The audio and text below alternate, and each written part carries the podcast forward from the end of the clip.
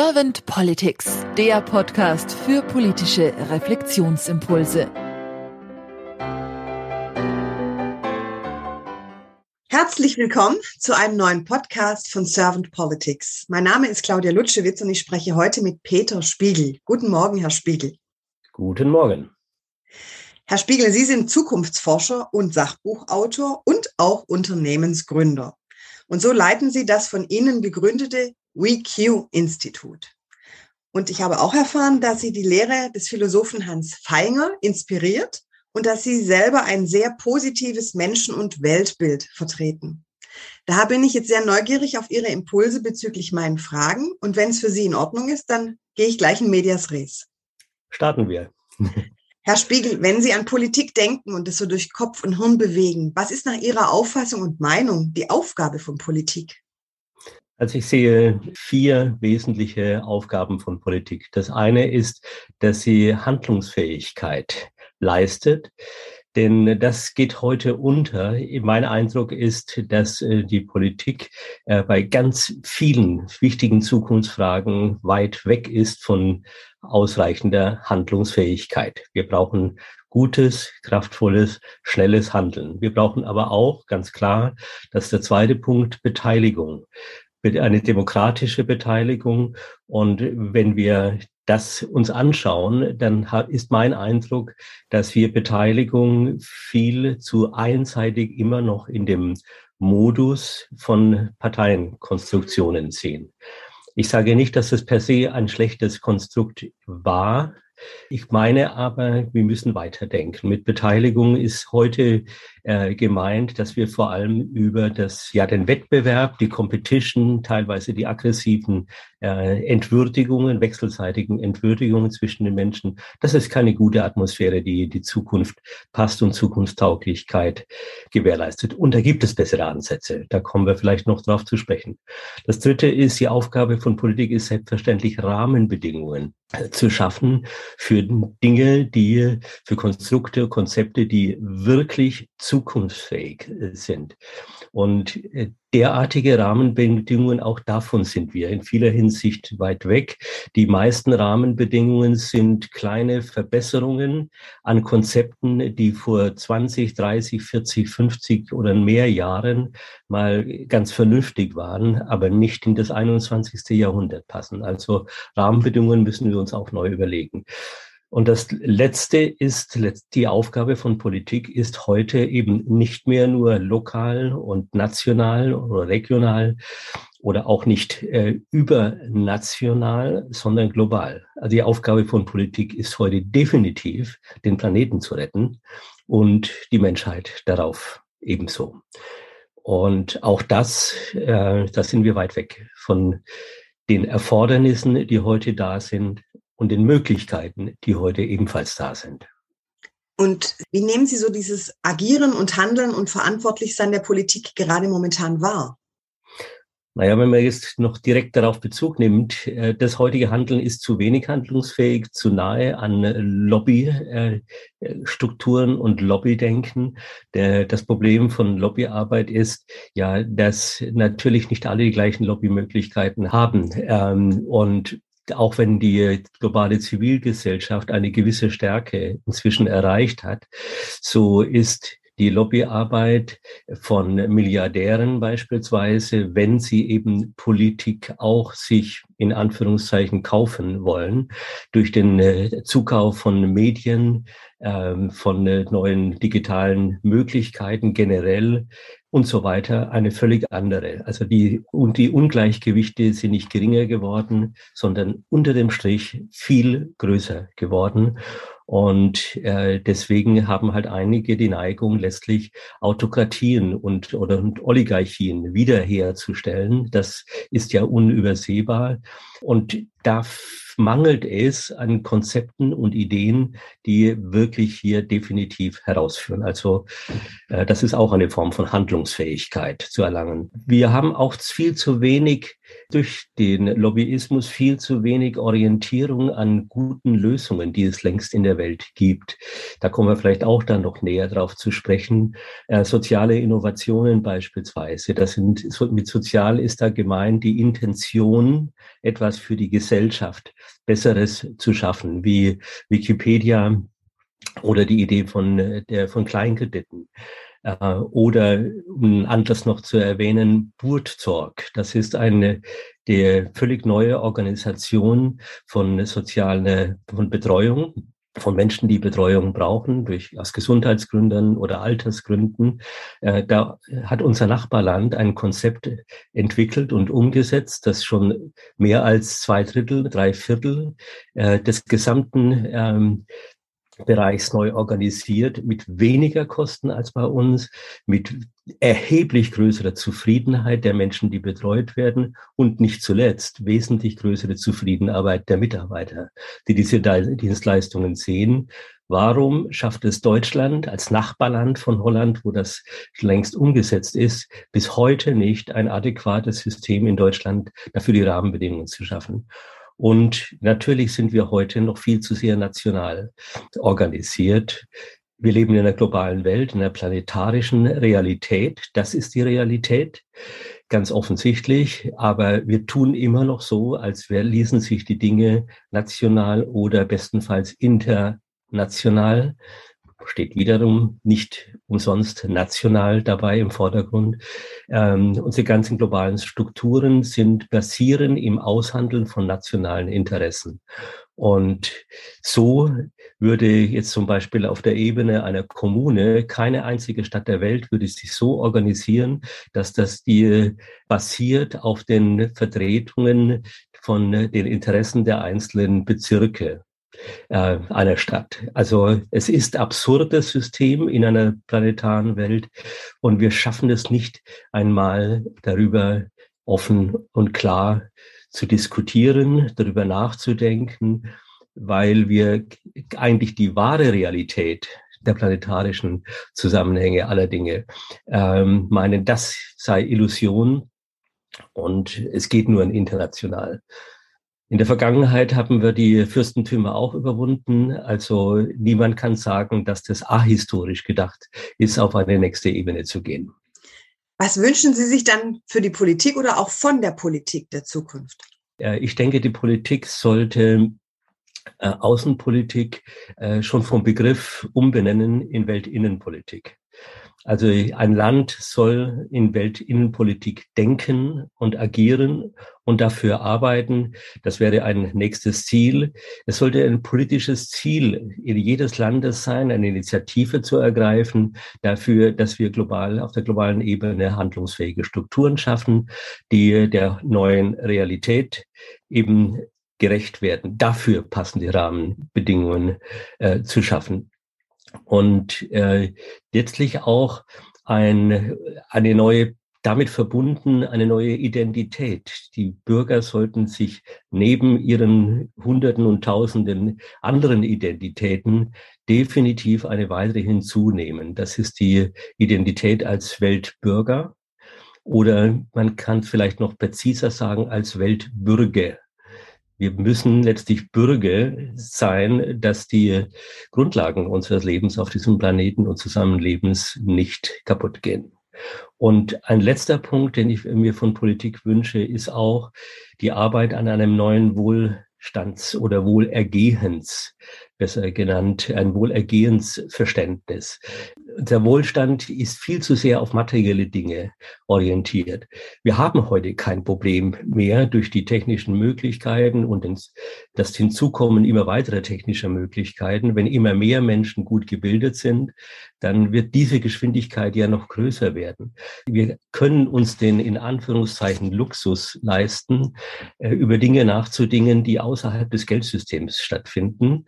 Äh, und damit meine ich schlicht und einfach die äh, ein Verständnis, dass Schulung im Bildungsbereich für Future Skills, Zukunftskompetenzen wie Achtsamkeits, Teamfähigkeit, Zusammenarbeit, äh, systemisches Denken, dass solche Dinge quasi in sich selbst eine neue Dimension von Wohlstand sind. Also in dem Sinne ein neues Wohlstandsstand gefällt mir da nicht, Wohlergehen. Da ist wenigstens das Gehen mit drinnen. Ähm, ja, das können wir schaffen, das müssen wir schaffen. Wir brauchen es unumgänglich sogar, ähm, damit wir von der ähm, Junkie-Abhängigkeit von alles muss ähm, die Form von Produkten haben. Nein, muss es nicht, kann es, aber so und soll es auch weiterhin dort, wo es sinnvoll ist. Spannende Impulse, vielen lieben Dank. An dem Punkt komme ich immer im Podcast an meine letzte Frage. Und zwar, ich nenne sie auch Glaskugelfrage, mhm. weil es ja doch ein bisschen utopisch ist. Stellen Sie sich mal vor, Herr Spiegel, Sie wären jetzt Bundeskanzler geworden und Sie hätten ein sehr kompetentes Team an Ihrer Seite und Sie dürften zwei bis drei Ihrer Herzensthemen gleich am Anfang angehen. Welche wären das dann? Ja, die erste Initiative, die wichtigste Initiative wäre für mich eine Bildungstransformation. Äh, der Zugang zu Wissen ist heute kein Engpass mehr. Unser gesamtes Schulsystem ist aber weiterhin auf Vermittlung von Wissen, Wissen, Wissen. Wir haben heute eine Realität, dass in manchen Bereichen, und das ist äh, als Ergebnis einer Studie, äh, die durchgeführt wurde. In manchen Wissensbereichen haben wir letztlich schon eine Situation, dass man im Semester, ab dem Semester drei im Grunde genommen die halbe Zeit braucht, um das, was in zwischen Semester eins und Semester drei an neuem Wissen entstanden ist, das wiederum zu erwerben. Ich glaube, das zeigt, das, so geht es nicht mehr, so macht es keinen Sinn mehr. Aber wenn man Lernen des Lernens als eine Zukunftskompetenz lernt, also die unterschiedlichen Wege, wenn man dabei den Umgang mit digitalen Lernen macht. Es gibt eine, dafür ein wunderbares Beispiel, die sogenannte Khan Academy, ähm, wo ein begnadeter äh, Lehrer, Wissensvermittler in zehn Minuten so viel rüberbringt und so viel Verstehen erzeugt von diesem neuen Wissen wie ein Durchschnittslehrer, Durchschnittslehrerin in 45 Minuten. Also, und solche Plattformen wird, gibt es immer mehr mit immer größerem Effekt. Und deswegen ähm, kann man den Wissenserwerb tatsächlich wesentlich effektiver machen und man kann es noch einmal zusätzlich äh, effektiver gestalten, indem man in den übrig bleibenden 35 Minuten Future Skills ähm, lernt. Also und das ist das eine, Wissenslernen ist kognitives Lernen. Future Skills kann man letztlich nur in praktischen Umsetzungen, in Projekten äh, erlernen, erwerben, erfahren, erleben. Und das, deswegen sind wir darauf so schlecht vorbereitet. Aber diese Future Skills sind gleichzeitig alle uralt. Achtsamkeit gibt es seit 3000, 4000 Jahren und jeweils sehr stark in den stark großen Kulturphasen, egal auf welchen, an welcher Ecke auf diesem äh, Planeten. Und Teamkompetenz, ähm, Multiperspektivität, Empathie. Das sind Dinge, die unser Wohlsein stärken, aber gleichzeitig es uns viel leichter machen, eben von an, mit anderen Menschen zusammen zu lernen. Also ganz wichtig ist übrigens, die, besonders wichtig ist die Kompetenz der Kollaboration. Wieso müssen wir noch im Wettstreit miteinander stehen?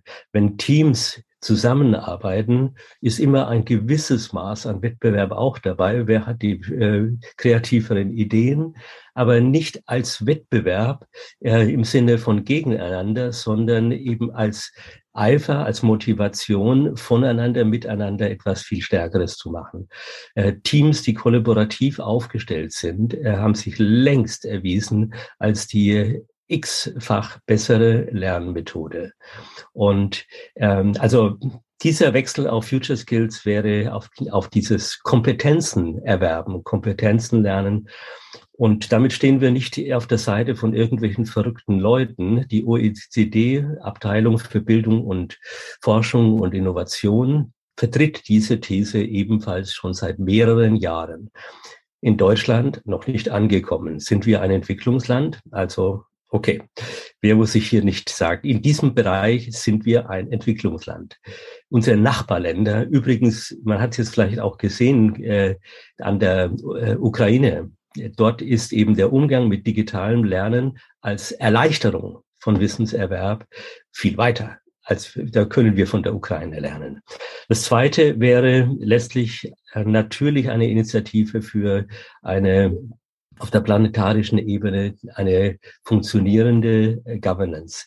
Äh, das Vetorecht, dass das jetzt inzwischen eigentlich nur noch Unsinn ist äh, und selbst die Friedenssicherung, die, die Grundlage unseres Zusammenlebens, kriegen wir so nicht mehr hin. Also wir sind in jeder Hinsicht gefährdet, wenn wir nicht ähm, letztlich das Denken verändern und dann die stru entsprechenden Strukturen aufbauen.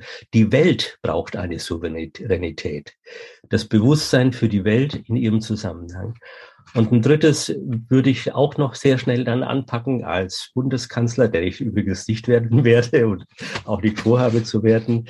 Aber ja, das nenne ich Humble Governance. Oder das nennen auch andere Humble Governance, eine freundliche Governance, die eben letztlich die äh, Lobbykratie dadurch aushebelt, dass die Politik eben in Verantwortung und in Transparenz gegenüber der Bevölkerung Teams zusammenstellt und das auch öffentlich macht, ja, die, wo letztlich all die wichtigen Sichtweisen auf eine bestimmte Problemstellung gut vertreten sind.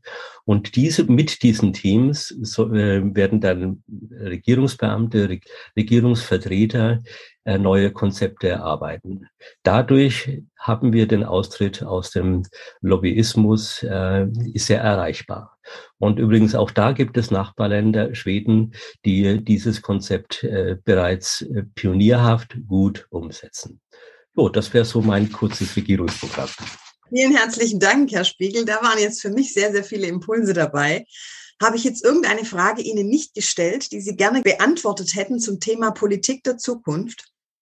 Ja, vielleicht, wie schnell, mit welchem Drive, äh, mit welcher Dynamik sollte man das angehen? Und wer sollte dafür sorgen letztlich? Ist es die Regierung oder sind es andere? Also der Drive muss ex, äh, extrem groß sein, denn wir spüren ja, dass jetzt ein Thema, ein weltbedrohliches Thema nach dem anderen kommt. Also die Taktung, äh, sowas hatten wir noch niemals. Also wir brauchen das unglaublich schnell, wenn wir die Biodiversität zerstören und wir sind wunderbar effektiv in der Zerstörung der Biodiversität, dann gibt es keine Resilienz, da gibt es keine Abwehrkräfte mehr. Die Natur hat Abwehrkräfte für alle Themen geschaffen. Wenn wir sie zerstören, dann haben wir ein mehr als substanzielles Problem. Äh, das gilt für alle anderen Themen auch. Frieden können wir auch nicht aufschieben. Und das Zweite ist, äh, die letztlich müssen wir als Bürger diese Diskussionen in die Hand nehmen. Denn auch bei den Vereinten Nationen alle großen Errungenschaften wie die Sustainable Development Goals, ja, äh, zum Beispiel, wurden getrieben, betrieben ähm, durch die globale Zivilgesellschaft, nicht durch die Nationen. Sie ließen sich dann darauf ein, nachdem die äh, Überzeugungskraft aus der Zivilgesellschaft und deren Ideen äh, so evident wurden, dass sie, sie dann eben auch die entsprechenden Beschlüsse gefasst haben. Und äh, das ist keine Protestbewegung, sondern eine Pro-Testbewegung. Das ist die Betonung ist dabei das Wichtige. Wir müssen pro-orientiert sein, für etwas. Gegen hilft nichts. Das ist meine Meinung. Das kann ein Auftakt sein, um Bewusstsein zu schaffen. Und das muss aber von Anfang an durch gute, durchdachte äh, Konzepte äh, geleistet werden. Also politisches Denken muss Aufgabe der Zivilgesellschaft sein, also von uns allen. Mhm. Ich danke Ihnen ganz herzlich für Ihre Zeit, Herr Spiegel, und Ihre Impulse und sage dann einfach mal bis bald. Danke Ihnen und bis bald, gerne.